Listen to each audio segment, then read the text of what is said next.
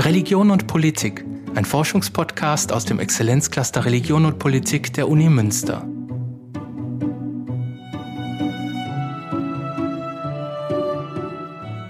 Im Mittelalter waren die Mitglieder jüdischer Gemeinden in Deutschland immer wieder mit dem gewaltsamen Tod ihrer Familienangehörigen und Freundinnen und Freunde durch ihre nichtjüdischen Nachbarn konfrontiert. In der neuen Folge unserer Podcast-Reihe Zugehörig oder ausgegrenzt zeigt der Judaist Rainer Josef Barzen, wie sie ihrer Verstorbenen gedachten. In Gedenksteinen, Märtyrerlisten und Gebeten. Heute sind dies wichtige Zeugnisse jüdischen Lebens und des Totengedenkens in Deutschland. Auf dem Schrannenplatz, dem ehemaligen mittelalterlichen Friedhof der jüdischen Gemeinde von Rothenburg ob der Tauber, ist im 19. Jahrhundert ein Gedenkstein entdeckt worden, der auf ungewöhnliche Weise von einer Verfolgung der dortigen Gemeinde im Rahmen der sogenannten Rindfleischverfolgungen des Jahres 1298 berichtet. Die Inschrift, die zunächst ins städtische Museum gelangte, hat die Zeit des Nationalsozialismus nur schwer beschädigt überstanden. So zeigt das Ihnen vorliegende Bild die Inschrift in ihrem heutigen Zustand. Das von der Gemeinde Rothenburg kurz nach deren Verfolgung verantwortete Monument stellt ein einzigartiges Zeugnis eines gemeindlichen Totengedenkens dar. In der äußeren Form eines Grabsteins nicht unähnlich repräsentiert der Stein, wohl auf dem Friedhof aufgestellt, die nicht mit Namen genannten Märtyrer der insgesamt drei Attacken der Verfolgung vom 20. Juni, 30. Juni und schließlich von der letzten Attacke des 20., 21. und 22. Julis des Jahres 1298. Und am Ende der Inschrift heißt es schließlich, und in der Burg, außerhalb der Stadt, brachten uns die Städter jung und alt zu Tode, indem sie uns verbrannten und töteten.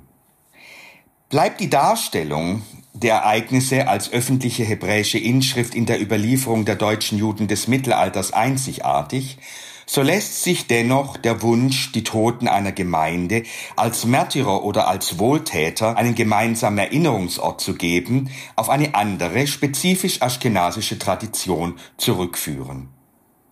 Seit den Verfolgungen des späten 11. Jahrhunderts sind Märtyrerlisten bekannt, die in den jeweiligen Gemeinden an besonderen Gedenktagen des Jahres während des Gottesdienstes in der Synagoge rezitiert wurden.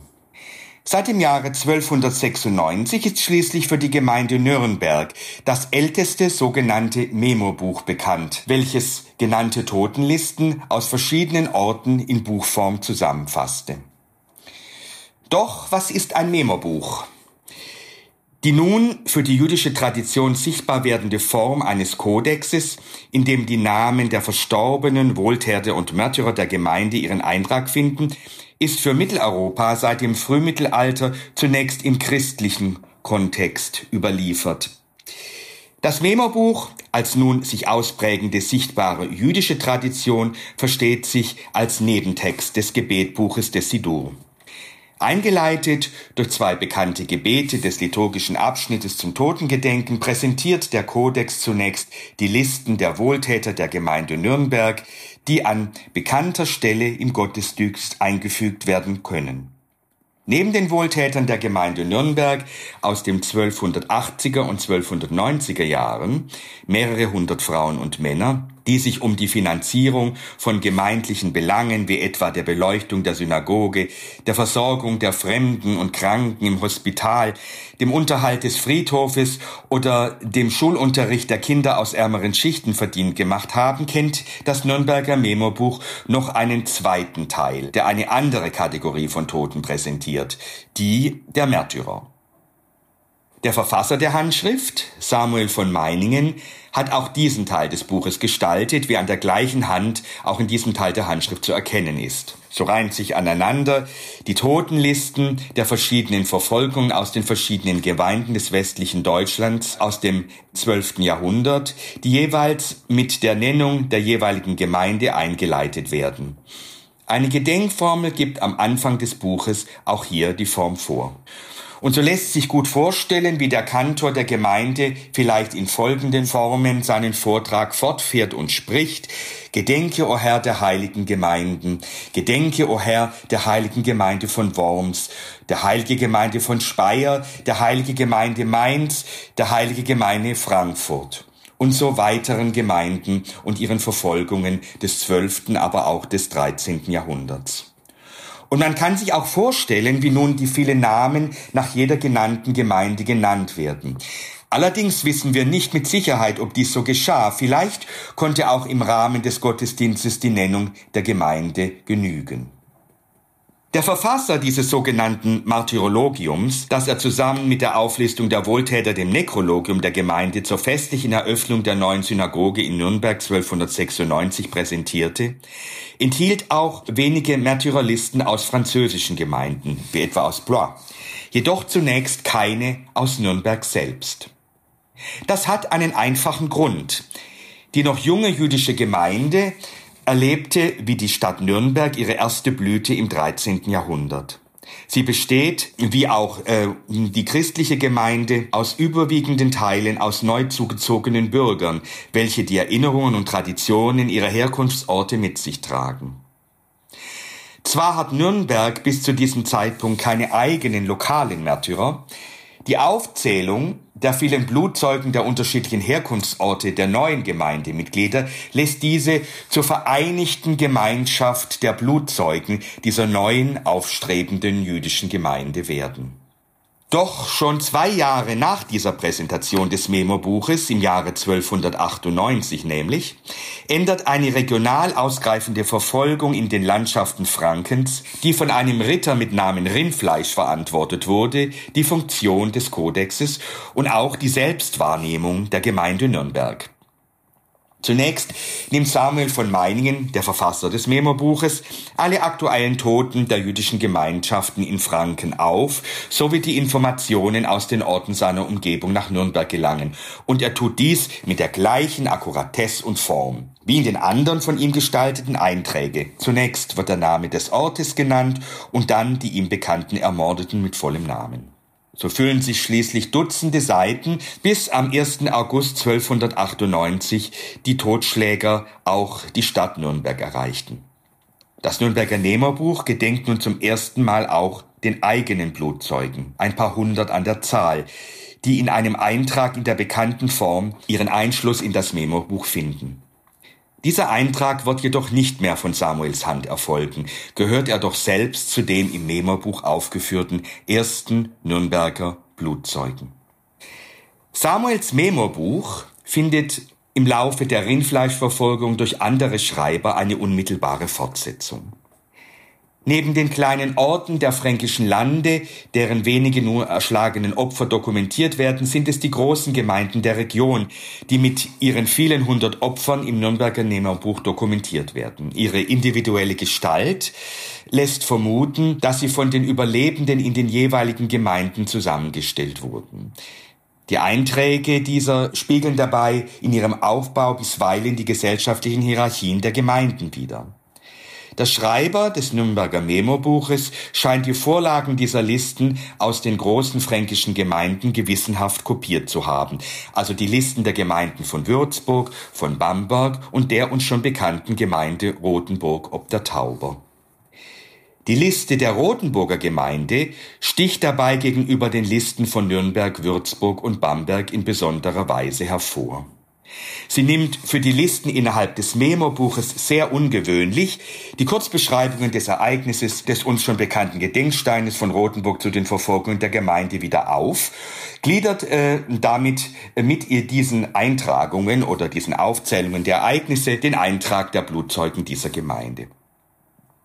So haben die Ereignisse des Jahres 1298 in Rothenburg nicht nur eine lokale, individuelle Form des Gedenkens in Form der öffentlichen hebräischen Inschrift hervorgebracht, sondern es scheint den überlebenden Juden der Stadt ebenso ein Bedürfnis gewesen zu sein, sich am neuen Nürnberger Projekt einer Dokumentation der aktuellen Verfolgungen zu beteiligen.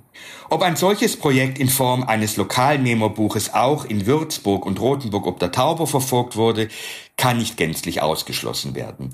Erhalten hat sich jedoch nur das Memo-Buch in Nürnberg.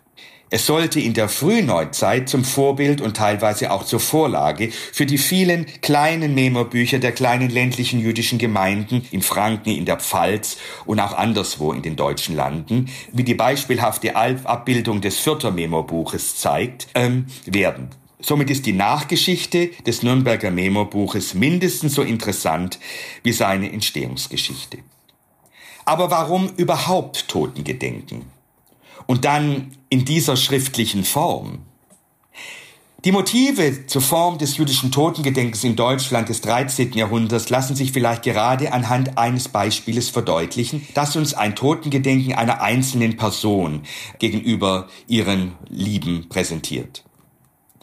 In einer fränkischen Bibelhandschrift des 13. Jahrhunderts, heute in Wien aufbewahrt, ergreift ein Schreiber mit Namen Aversusch oder Aversus, der an der unmittelbaren Produktion dieser Bibelhandschrift beteiligt war, die Gelegenheit, als trauernder Bruder, Ehemann und Vater eine Gedenkschrift für seine Lieben unter ausgesuchte Abschnitte des biblischen Psalmenbuches anzubringen. Und er betont in dieser Inschrift, nachdem er seinen persönlichen Schmerz Ausdruck verliehen hat, mit folgenden Worten, Ihnen soll gedacht werden durch unseren Gott auf ewig, zusammen mit den übrigen Gerechten der Welt. Und er fährt fort. Ich habe dies aufgeschrieben als bleibende Erinnerung vor dem Gott, dem Herrn. Die Inschrift findet durch den Schreiber in mehr als deutlichen Worten ihren Abschluss, in dem der Schreiber seine Hoffnung auf seinen Wunsch Ausdruck verleiht, dass Gott angesichts des schreienden Unrechts hier Gerechtigkeit wiederherstellen möge. Die Inschrift ist wegen ihrer Größe und Gestalt durch keinen Leser zu übersehen.